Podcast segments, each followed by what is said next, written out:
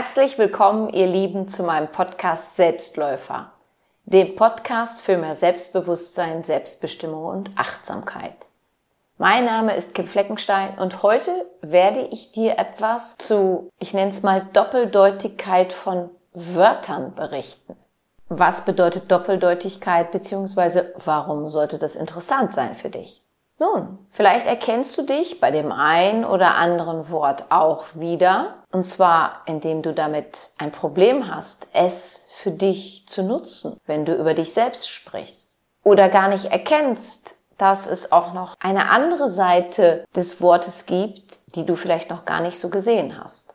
Auf diese Idee zu dieser Podcast-Folge bin ich gekommen, als ein Coaching-Klient, ich nenne ihn mal Christian, den ich durch einen meiner Meditationsworkshops kennengelernt habe, über das Wort Stolz gesprochen habe. Und mir ist aufgefallen, dass es ihm bei diesem Wort, aber auch bei anderen Wörtern schwerfällt, sie in Bezug auf sich selbst zu nutzen. Und ich habe mal sechs Wörter aufgeschrieben, über die ich in ihrer Bedeutung mit dir hier heute sprechen möchte. Fangen wir also gleich mit dem Wort Stolz an. Viele Menschen sagen, oh, ich muss schon was Besonderes geleistet haben, bevor ich auf mich stolz bin bzw. stolz sein darf. Oder, na, ich sage nicht gerne, dass ich stolz auf mich bin, denn das hört sich so nach Angeberei an. Tja, was löst das Wort Stolz bei dir aus, wenn du es hörst?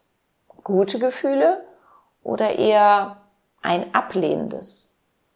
Kannst du dich mit diesem Wort Stolz verbinden? Oder ist da eher ein Gefühl von, na, mit diesem Wort kann ich überhaupt gar nichts anfangen?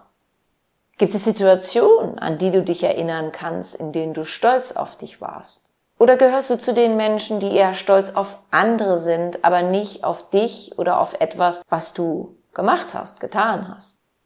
Christian ging es wenn es dir so ging, ähnlich, denn er hatte es sich bisher nicht erlaubt, auf sich selbst beziehungsweise auf etwas, was er gemacht hatte, stolz zu sein.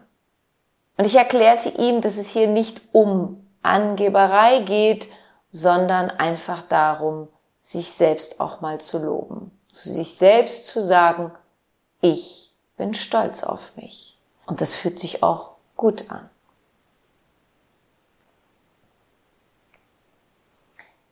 Kommen wir zum nächsten Wort. Das Wort ist Manipulation.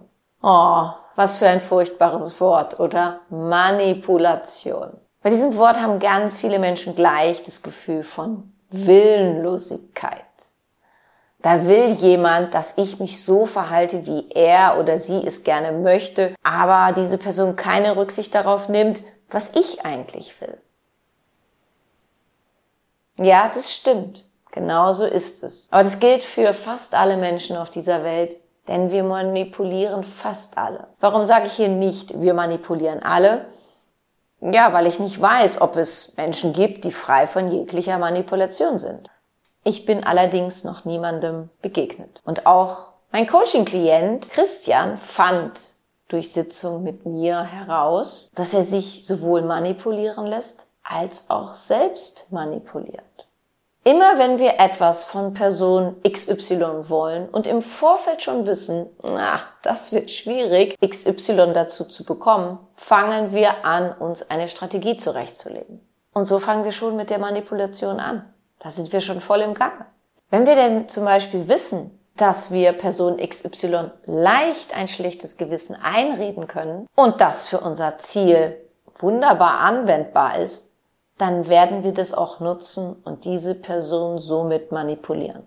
Und wenn es dann klappt, XY also etwas tut, was er sie eigentlich gar nicht will, hat XY sich manipulieren lassen.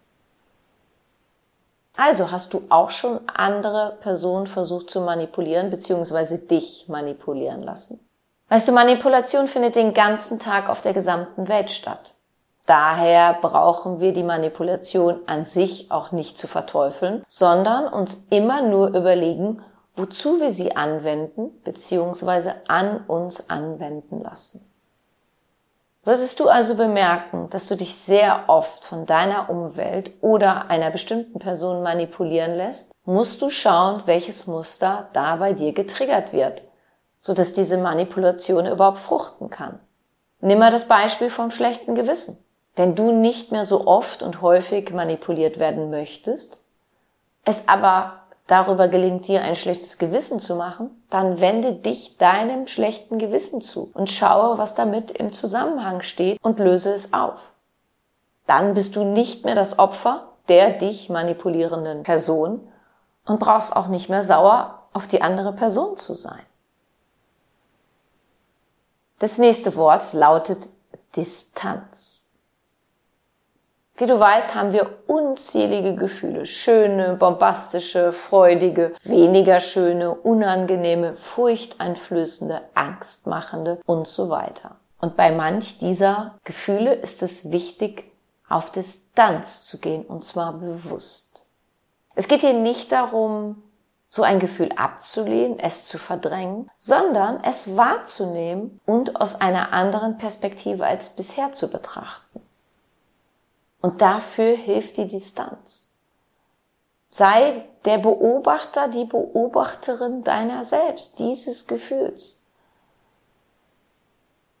Ich weiß, Distanz hört sich oftmals sehr kalt und unnahbar an.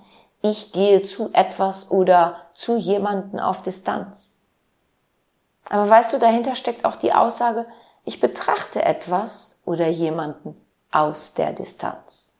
Nicht mehr und nicht weniger. Da ist erstmal gar keine Wertung drin, sondern dein Entschluss, zu etwas oder zu jemanden in Distanz zu gehen und dir das Ganze mal anzuschauen.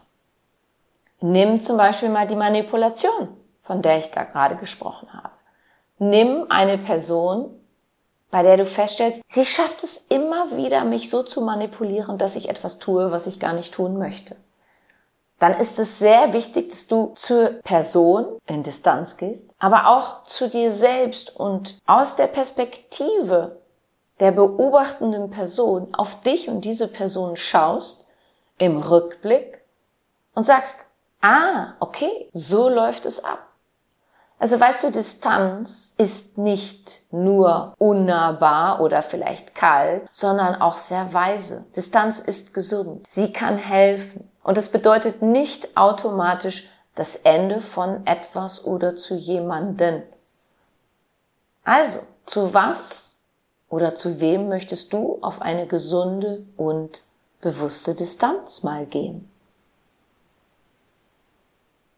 Ein weiteres Wort, welches für viele Menschen kein schönes ist, lautet Naivität. Vielleicht fallen dir bei dem Wort Naivität folgende Begrifflichkeiten dazu ein.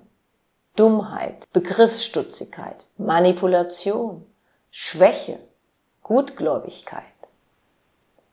Zu mir hat vor Jahren mal eine Mitarbeiterin gesagt, als ich noch angestellt war, Frau Fleckenstein, Sie sind naiv, Sie glauben noch an das Gute im Menschen. ja, damit hat sie recht, denn ich glaube grundsätzlich an das Gute im Menschen. Das bedeutet aber noch lange nicht, dass ich nicht weiß, zu welch ungutem Verhalten ein Mensch fähig sein kann. Nur richte ich meinen Fokus auf das Gute eines Menschen und nicht auf das weniger Gute. Und wenn das bedeutet, dass ich naiv bin, dann bin ich das gerne und ich sehe es nicht als Schwäche an. Was wichtig ist, ist, dass wir die Naivität, die Gutgläubigkeit eines Menschen oder auch eines Tieres nicht ausnutzen, denn dann manipulieren wir wieder dieses Wesen, tja, und stellen uns selbst in einem schlechten Licht dar. Das sollte uns immer bewusst sein. Das nächste Wort lautet Oberflächlichkeit. Hat zu dir schon mal jemand gesagt, dass du oberflächlich bist und du warst empört darüber? Falls ja, warum war dem so?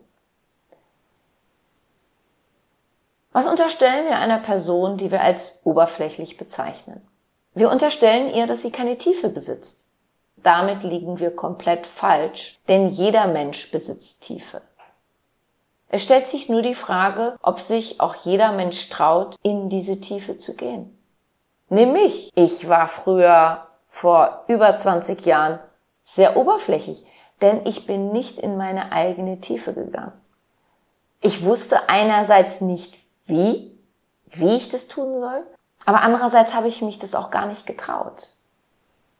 Das kam halt wirklich erst, da war ich etwas über 30. Und nun bin ich seit über 20 Jahren dabei, meine eigene Tiefe zu erkunden. Aber dennoch tauche auch ich zwischendurch mal auf die Oberfläche auf, wenn sich ein Gespräch mit einer Person ergibt, das eben auf dieser stattfindet. Es ist nicht immer möglich und auch manchmal gar nicht sinnvoll, jemanden mit in die Tiefe nehmen zu wollen, denn damit können wir andere Personen überfordern.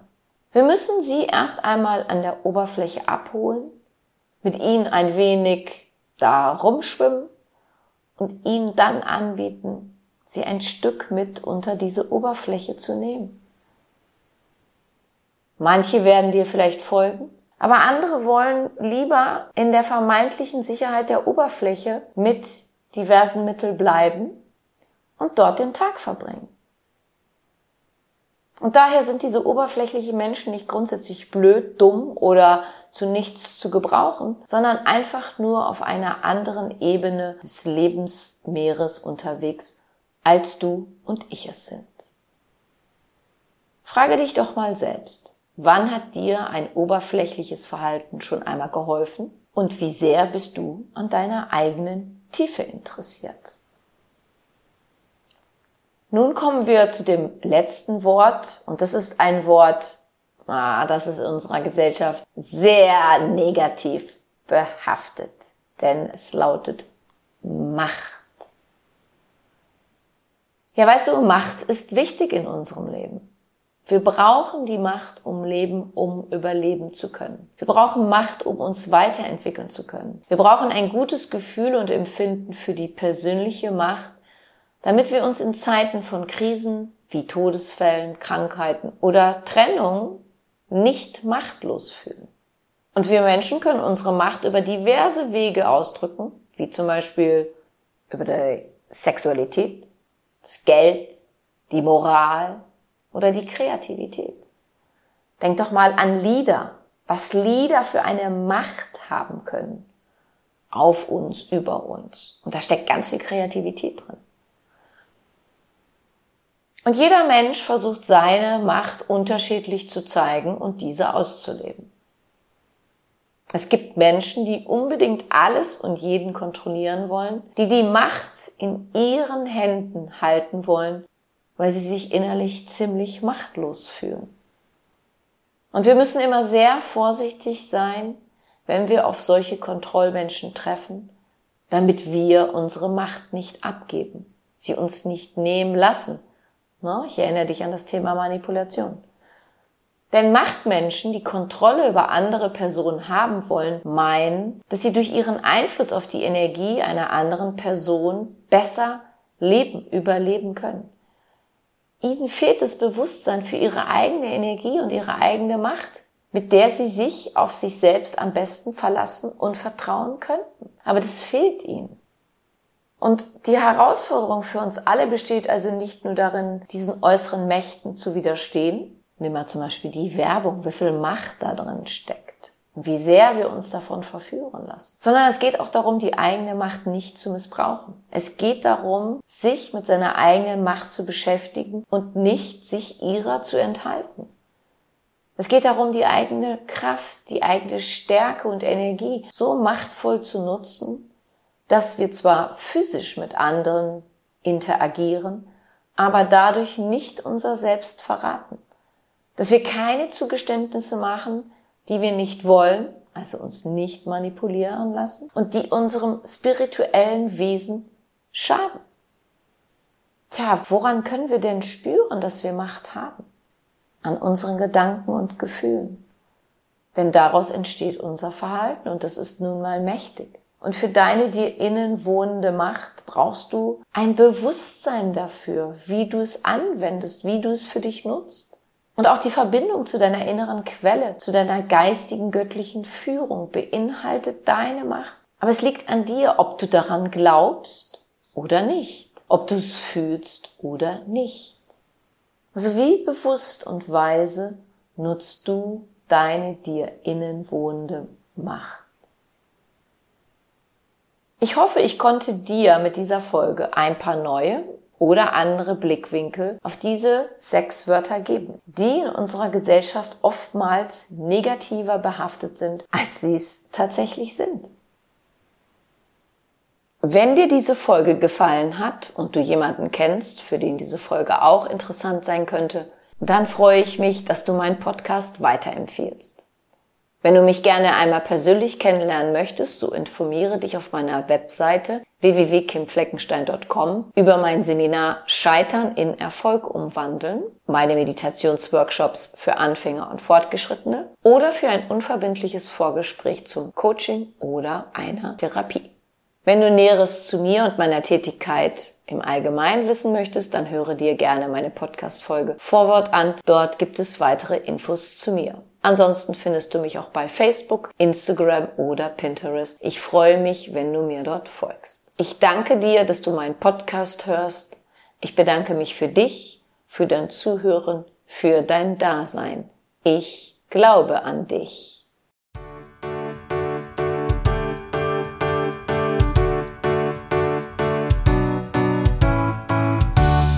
Wenn dir mein Podcast gefallen hat, dann hinterlasse doch eine positive Bewertung oder empfehle meinen Podcast gerne weiter.